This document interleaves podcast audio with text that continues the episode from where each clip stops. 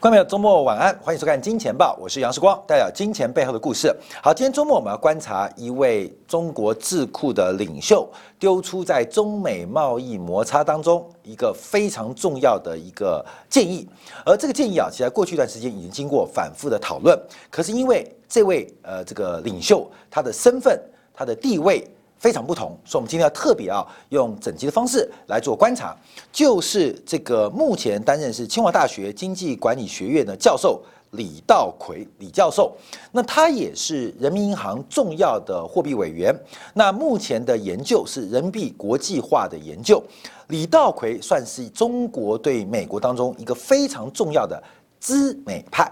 就是。对美国是非常了解，不管他的留学，不管他的初次的这个社会的经验，都来自于美国的学校跟美国的教育工作。所以李道奎是一个非常在北京中央啊一个很重要的智库当中的资美派，但他丢出来的意见啊，跟这个中美之间的矛盾，他反而变成一个非常鹰派的角色。他提出什么啊？限制药品的获取，可能是对美国。对美国技术和软体出口管制的合法报复，那这个呃，对美国啊的药品出口管制，中国对美国的药品出口管制，其实之前呢就已经在很多的国际外交呃学家有非常多的正反的讨论，包括复旦大学啊国际关系教授张维维耀，他提到依赖中国供应的基本药物，对美国来讲是一个致命的弱点。对北京来讲是一个巨大的优势。那美国对中国的抗生素的过度依赖，如果没有中国供应，美国医院将关闭。可人大的国际关系教授啊，这个石英红就提到，这无助于中国报复美国，还加大对中国高科技业的一个封锁力道。北大的国际关系教授也提到，说任何对医院医药的出口限制，都会使得大量的外国制药公司移出中国的生产线，所以出现了不同调的发展。那大家了解啊，因为李道奎教授基本上是核心身边的重要智库，所以他的意见跟想法在大家广泛讨论之后丢出来的意见，会成为中美贸易摩擦北京即将出鞘的一个利剑，甚至打出了一张王牌吗？所以，我们今天啊，要针对到底美国有多依赖中国的药用药。中国出口的药品，而在这过程当中，为什么美国没有能力替代掉中国的原料药产业，而且不能戒掉对中国原料药的依赖？那中国的原料药产业到底厉害在什么地方？其实啊，打开这个天窗啊，说亮话，也没有多伟大，极大的成本优势、规模优势跟产业链的配合，使得中国原料药的产业基本上。无可替代。好，我们在讲这个呃核选项之下，这叫核选项，就是切断中国出口美国药品的通道，这是一个重要的贸易核选项。我们必须要讲几个重要的一个经济学的。假设跟背景，让大家先来做了解。所以过去啊，我们常常是一个故事之后，用理论来进行一个补强。今天我们是把理论先讲，让大家了解到这个中美之间的贸易关系，不管是高科技产品的依赖性，还是中国在例如原料药的出口，美国的依赖性，到底有什么样的理论支持？为什么很多人主战，很多人组合？我们先看到从这个经济学的教父。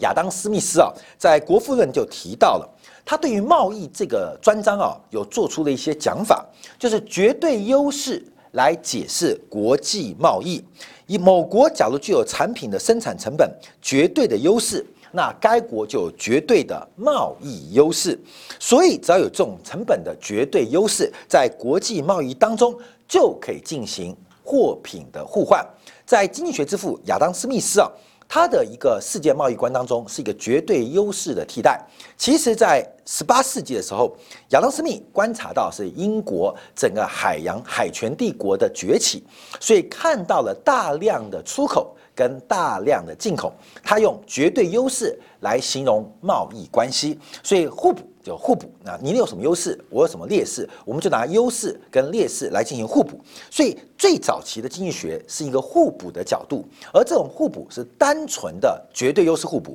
好，当然这个亚当·斯密斯啊，他对于经济学的贡献很大，他是一个开创者。可是事实上，在实物操作当中，绝对优势存在吗？假如优绝对优势广泛的存在，基本上就会对于国际贸易。反而出现不利的结果，所以后来啊，这个李嘉图，这个李嘉图的当代就跟马克思几乎是同期啊。从这个时候，这个经济学开始分成左跟右。左跟右，有右派的经济学跟左派经济学。当然啊，马克思的左派经济学，因为后来在社会的制度跟这个政治的发展当中，在西方世界是比较排斥的，所以右派留下来的。那在国际贸易当中具有巨大贡献跟修正的，就是李嘉图。我相信很多人听过这个人了，李嘉图。那李嘉图是对于整个经经济的系统性的一个呃建立，而且跟实物实用性做出巨大连结的贡献。那他也是一个非常成功的商人跟金融银行家，所以他也靠对经济学的理解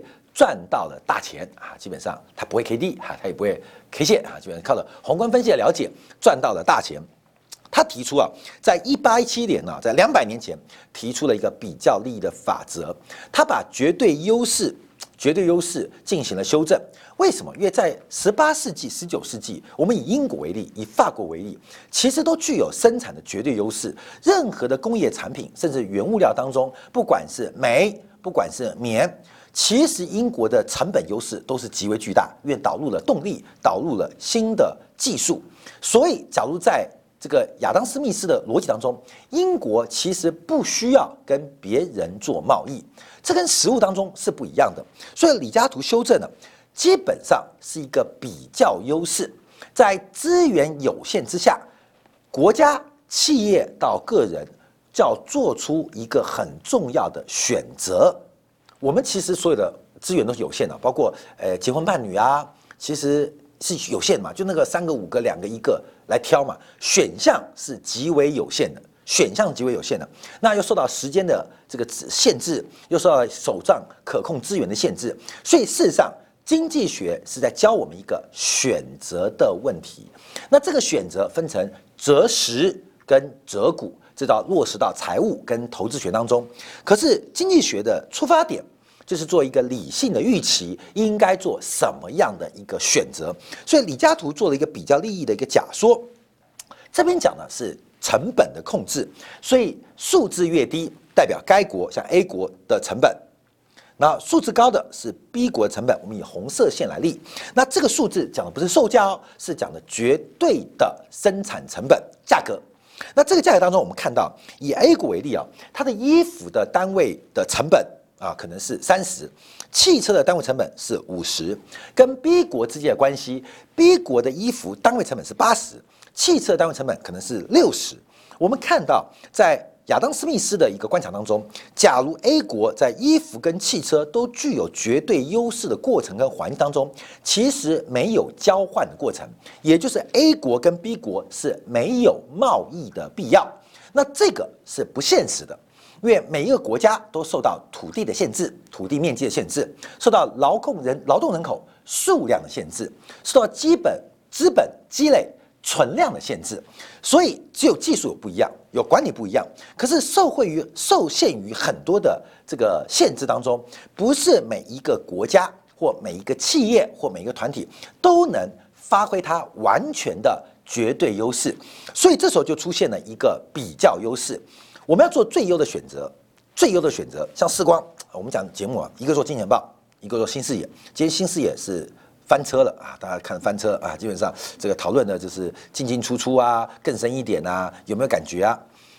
做新视野，贾光美，你看到台湾的政治节目，其实杨世光新视野在台湾政论节目，尤其是蓝的或统的，基本上是一个绝对的一个突出啊，在新媒体当中是绝对的突出，由各项的评量，年度、广度、传播度啊，这个生命力。每一集节目生命力是最强的。世光同时也做了这档金钱报节目，在财经节目当中，我们是每天做哦。别的财经的自媒体基本上可能一周做两集，所以我们事实上有两个节目都很强大。可是，在世光体力有限跟团队的资源有限的情况之下，有一天必须做选择的时刻，我们到底是选择做金钱报，还是选择新事业？这就是个选项，就是选择在资源。目前还可以扩张的过程当中，我们可以继续两个都做下去。可未来有一天资源有限的情况之下，我们是不是必然做出一个选择？这就是个人企业跟社会的竞争关系，我一定要抓一个收益最大、成本最低的这个考量。所以 A 国跟 B 国的优势，请问，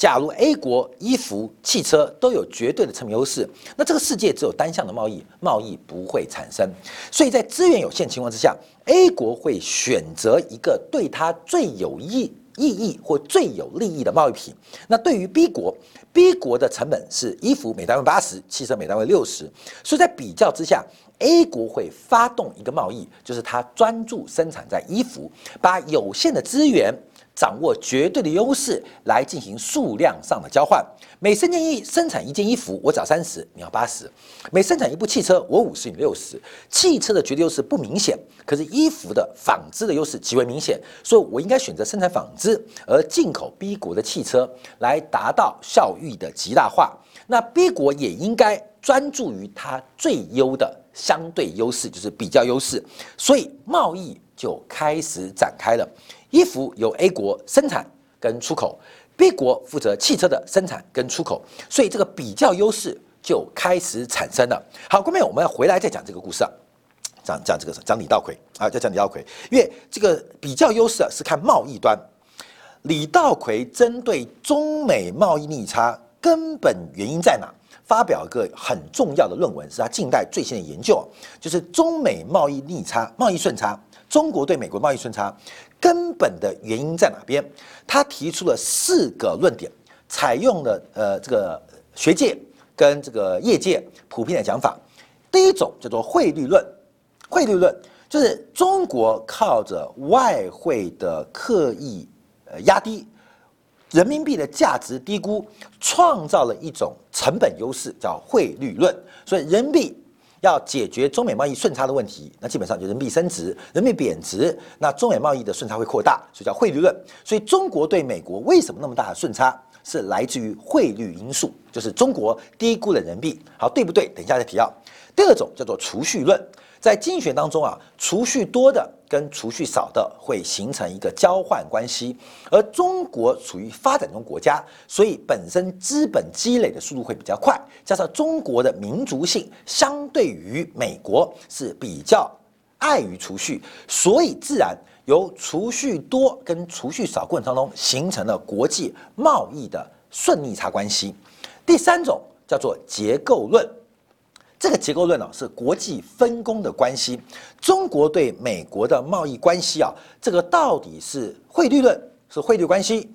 汇率价格，还是中国的储蓄比较多，美国比较不爱储蓄，爱消费，所形成的一个这个循环关系？另外就是结构论，那到底中国处于全球什么样的一个生产角色？在全球供应当中扮演什么样角色？这个结构论很重要，也就是大量的原物料进口，在中国进行加工转出口，所以中国对美国的贸易顺差基本上是来自于燃料的顺差。那这一点等一下再做这个说明。第四点叫重商主义，叫重商论，也就是中国政府对于企业的补贴，对于出口的补贴，导致了中国对美国顺差很大。啊，四种论点，这是李道奎的研究啊。中美贸易逆差根本原因在哪？关美你去搜寻看这个论文，不是很长，很快看完啊。所以，我们今天要再讲到这个核武器的观察。第一个要从比较优势观察，第二个要从李道奎的研究，他看到了什么现象？他做出了什么实证？为什么这一招会让美国在中美贸易摩擦当中产生从主动变被动，从优势变劣势？先讲汇率论，因为从实证观察。人民币的长期的价格高低跟中美之间的贸易顺利差没有直接正相关，只有短期的汇率波动会影响到中美的进出口关系。所以长期线性的分析，汇率的高低不是中美贸易顺差产生的第一原因，也不是次要原因，甚至出现不显著的关系。第二个储蓄论，这个储蓄论。但这个储蓄论的逻辑做观察，因为美国虽然不储蓄，可是美国人在房地产跟股票的财富效应其实是极为巨大的，所以对于美国人来讲，可能他们的心理跟心情比中国人更感受到富有跟有钱，所以从储蓄论来讲，也不能解释。第四个是重商论。假如中国政府刻意补贴出口或刻意补贴企业或工业的话，这导致中美顺差，那不会只对美国顺差提高，对于其他的日本、韩国应该会出现同步的贸易顺差的提高。可是实证过去二十年来，中国跟日本对韩国贸易关系的金额，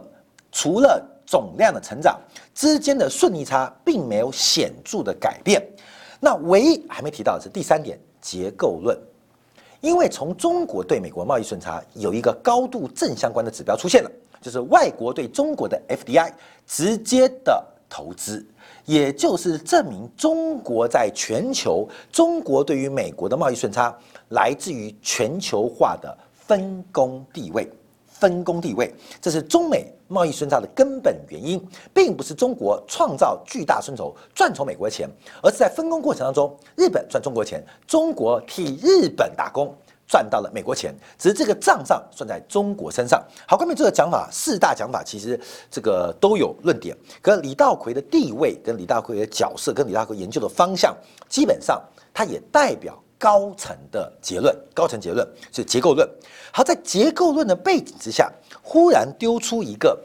切断美国获得药品的管道。我们在刚刚提到了，从亚当·斯密斯到李嘉图的比较利益，我们举了个实例来做观察。我们就要看到医药产品的供应链，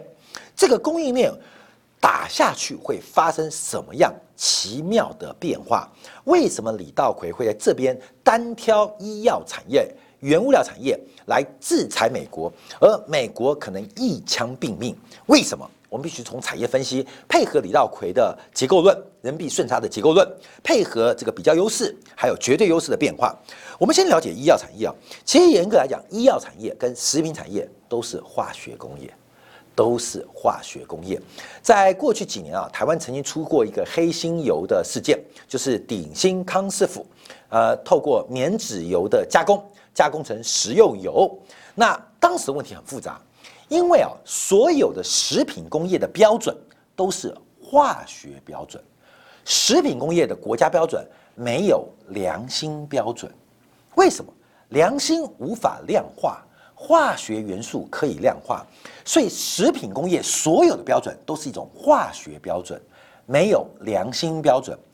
鼎新康师傅做的黑心油，我们叫黑心油，因为棉籽油怎么能吃？其棉籽油当然能吃，它是完全符合国家对于食品要求的化学标准。可是很多人会观察到，就是做这个动作，做这个动作是不是有愧于良心？所以到底？鼎新康师傅对还不对，就要看什么角度来做观察。我们看到医学产业、医药产业，其实整个医药产业严格来讲也是化学产业。在基因疗法还没有得到法律或大众接受之前，其实它就是化学治疗，用大量的化学合成形成了药丸，形成了制剂，形成了配方。所以严格来讲，医药产业它就是一个化学产业。那化学产业我们就开始进行分工了。我们先看到中国主要对于活性原料药的出口份额。等一下分析中国的产业地位啊。第一个，我们看到中国在原料药的出口份额基本上是全球几乎已经到了寡占的地步。每两个原料药的贸易当中，每两颗就有一颗是中国。哦，我跟他修正哦，不止。啊，不止，因为以金额是这样论的，以数量跟重量化，可能中国的市占会更高。所以全球的原料药主要生产厂商包括了中国，包括了印度。等一下我们要讲一下中国跟印度的关系，你就看到中国在原料药产业当中，它具有相对的比较优势。更恐怖的，它具有一个绝对的贸易优势。而这个变化，我们要等会做解读啊。好，我们看原料药的需求啊，从原来的药物发现到临床前的研究。到临床研究到正式上市，其实对于原料药的需求，它的重量跟它的吨位，它不是一个量级的概念。从毫克到千克到公斤到吨级，这种药品的使用，从研发到临床前到一期、二期临床实验，到最后广泛的呃建立呃进入通路。它的一个需求的量级是完全不一样的，所以我们可以看到，对于比较分工做观察，同样一个博士，同样一个博士，他是要去做新药研发，还是要做制程管理？他要做新药研发还是制程管理啊？我跟大家分享一个我的一个小晚辈啊，这是台湾知名大学啊机械的这个硕士啊，成大的啊，这个是成大机械，在台湾成功大学机械算很强的硕士啊。那他是专门研究汽车的一些产品，然后毕业之后，毕业之后去了面板厂上班，面板厂上班。那为什么我要举这个例子啊？关没有？这是比较优势出现的。成大非常优秀，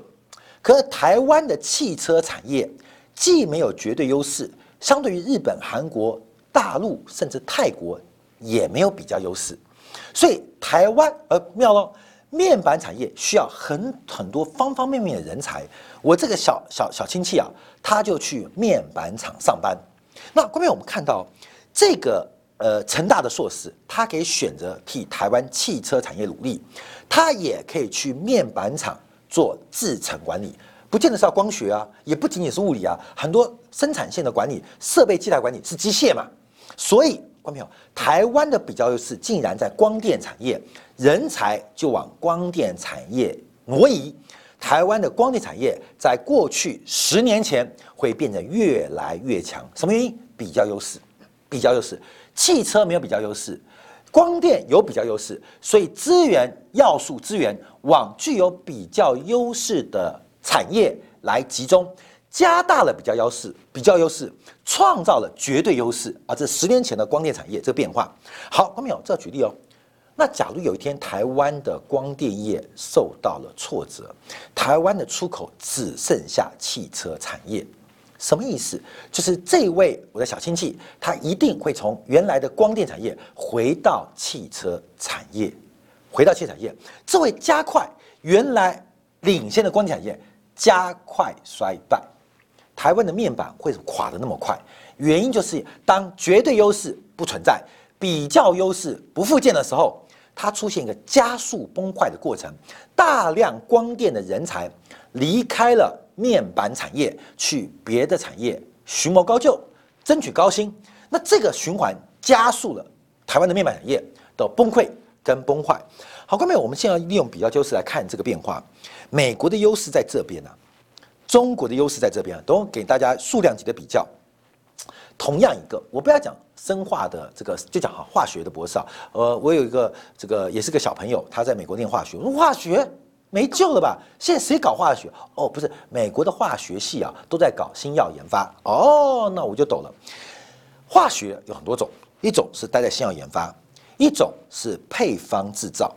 配方制造今天要比较优势，美国的比较优势是人才往这边移动。中国是选择配方制造，所以人才往自己比较优势去靠拢，选选择自己分工的地步。假如美国没有中国原物料的供应，川普说要自建产业链，那代表美国必须把这个两个、三个、两百个、三百个的人才往原物料去转移。那美国巨大的医药结构就会跟台湾的光电产业一样加速崩溃，加速崩坏。因为在比较优势不明显的时候，当贸易中断的时刻的时候，增加的是美国国内国民的成本，而且会使得美国的产业出现一个昨天提到的内卷化跟倒退化的过程。当比较优势，比较优势是在比较之下有优势。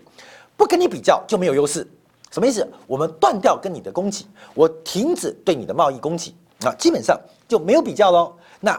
这个是必需品，那这个优势它必须要维持，因为没有这个做基础，新药研发没有市场化的动力，那这个过程会使得美国新药研发。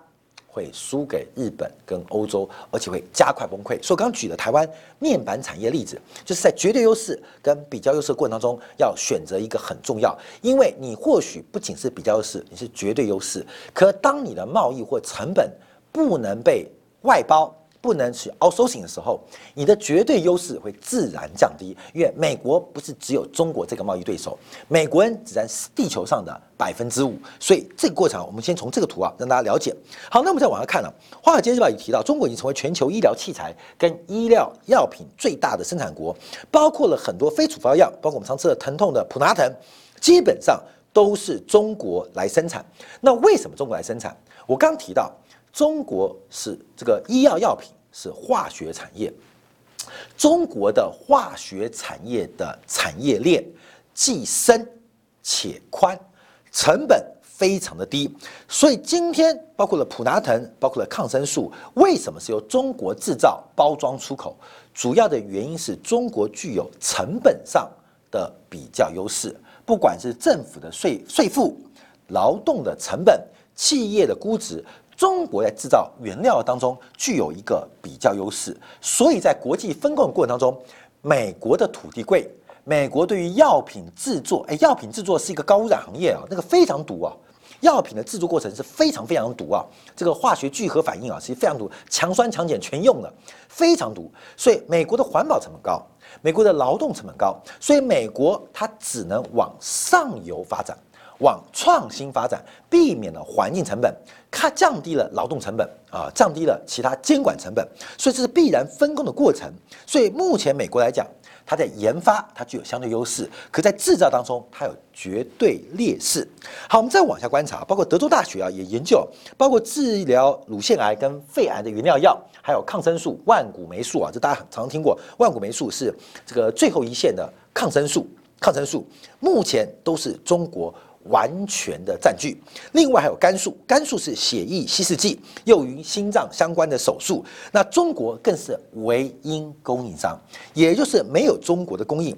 美国不是心脏病的患者，是美国心脏科的医生全部要失业，因为你没有药可以用，没有刀可以开。好，那我们再往下观察，美国制药的进口当中，哎，我们看另外一个数字，中国很大，嗯。印度与次大，而且中国跟印度的差别不大。后面我们看这边有两个数字啊，一个是绝对数量跟绝对金额。后面看到，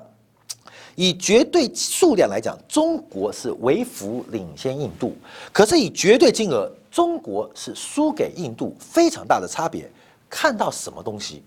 均价问题。中国出口的药品的均价非常低。中国出口的药品均价非常非常低，跟各国相比的话，只有墨西哥可以跟中国比。就是中国跟墨西哥，他们的药品出口都非常低，并不是中国出口劣质药品，而是中国出口的是原料药，甚至药品的原料。所以这边有一张图啊，看这是二零二零年全球呃前六个月啊，这个美国 FDA 收到两百八十三份原料药，那包括的像印度、中国都是居于领先的，这是一个世纪的循环。中国向全球输出制药的原料，原料药啊，这个些呃塑塑胶化学的成分，呃，看了也不会念，念了也不懂，懂了也不知道啊，所以那个成分我们就不不重要。就是我们看到中国，它是全球最大原料自口出口国，甚至印度作为学名药的最大的出口国之一，它的原料也来自于中国，所以中国要控制全球的药品供应，基本上。是轻而易举的。我们再往下观察，那印度在目前直捐，但印度也想往人往高处爬嘛，水往低处流，印度也想往上发展，所以印度的生技医药产业，它想进一步的发展的过程当中，它更依赖中国原料的提供。我在讲比较利益哦，印度有一千亿美金准备发展药品市场，包括出口，包括内需。但一千亿美金是用来五百亿做新药研发，五百亿做这个药品的生产线，还是把这个一千亿其中拿四百亿来建立一个医药产业的底层化学环境？要建立一个化学产业的优质环境，可能会耗掉印度对于生技产业的所有投入，也就是印度。除非他想跟中国抢原料市场，不想升级，想自甘堕落。假如印度想升级，印度药厂想往学名药或往新药、专利药发展过程当中，只会发展变成一个变化，它会越来越依赖中国原料提供，因为中国的原料不是只给制药业，中国化学产业的规模不是只为制药业服务，它是为了方方面面的化学中间材跟消费品服务，其中一个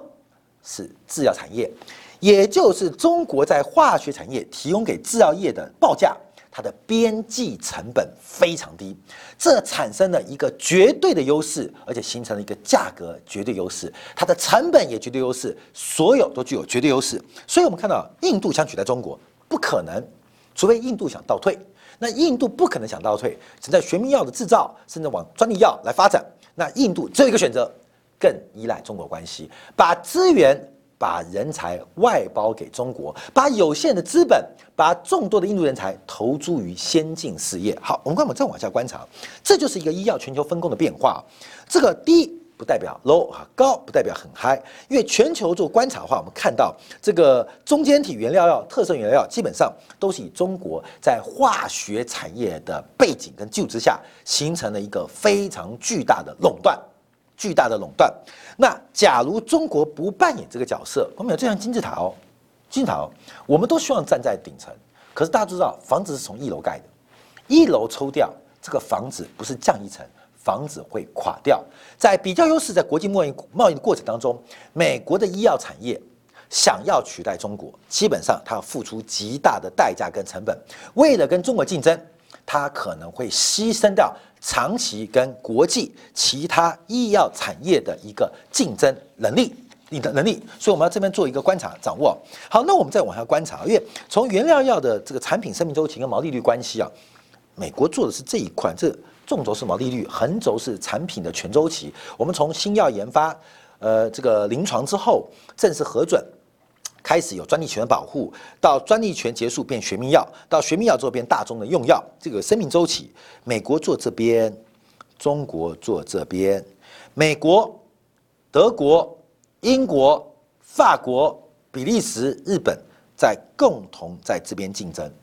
这边由中国独吞，也就是中国做苦苦工，你知道吗？这个苦工中国就变垄断了，大家都不想争取这块市场，浪费资本。浪费人才，浪费成本。可是中国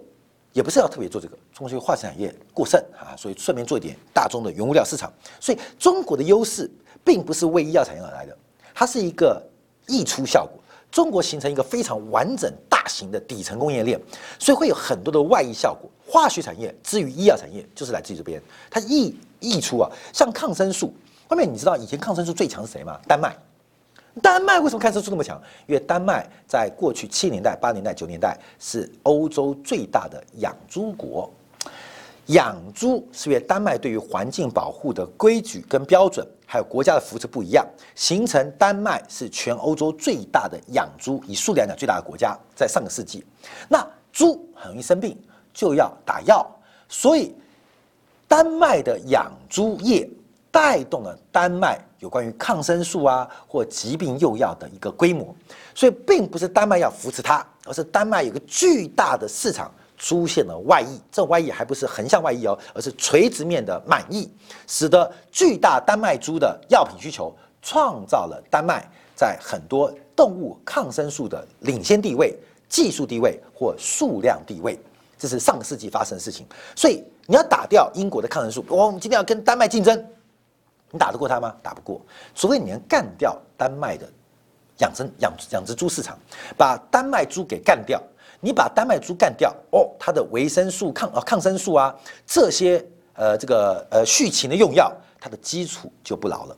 那你猛 K 它也 K 不倒的，为什么？因为它的基础是养猪，所以丹麦的药品全部来自于这个呃畜牧行业，它的基础在这边，所以它基础那么大，你要打掉很难。这个是一个垂直面的扩张，中国是横向的溢出效应，所以你要打掉中国的原料药产业很难。为什么？因为中国整个医药产业原料药的来源是来自于巨大的化学产业生态系。今天美国要取代中国，那基本上要花很多的时间去建立一个生态系，或寻求地球的某一个部分建建立一个生态系。可是没有，没有人。愿意现在盖一个石化厂，没有人愿意对石化产业做投资，没有石化产业的投资，没有石化产业巨大技术的突破，你就不会有原料药的出现。所以，我们今天跟大家报告，我们举原料药产业就发现，中美之间的关系到底是谁依赖谁？价值链的创造的确，苹果概念股、特斯拉概念股、概念股，所以一听就是苹果在决定，特斯拉决定价值链的分配。可是重点是，这些分配它离开不到，离开不了纯粹的劳动跟制造。今天针对原料药的一个狙击的手法，李道奎的说法可能具有一个警示意味。可一旦发动，也代表中国对美国的贸易报复可能逐步升高。会不会发生？几率不见得很高，可且代表了美国在跟中国的贸易摩擦。它付出的代价是长期的，付出的成本是非常非常巨大的。因为美国的比较优势要转成绝对优势，必然要牺牲其他相对不具有绝对优势以及不具有绝对比较优势的产业，要扶植，要分散资源。所以这就是中美贸摩擦、中美贸易战最终的结果，不会美国独赢。那两败皆输的可能性在什么样期间会出现？我们持续做关注。好，感谢大家的收看，下周一同一时间晚上八点，两市观见报，与您再会。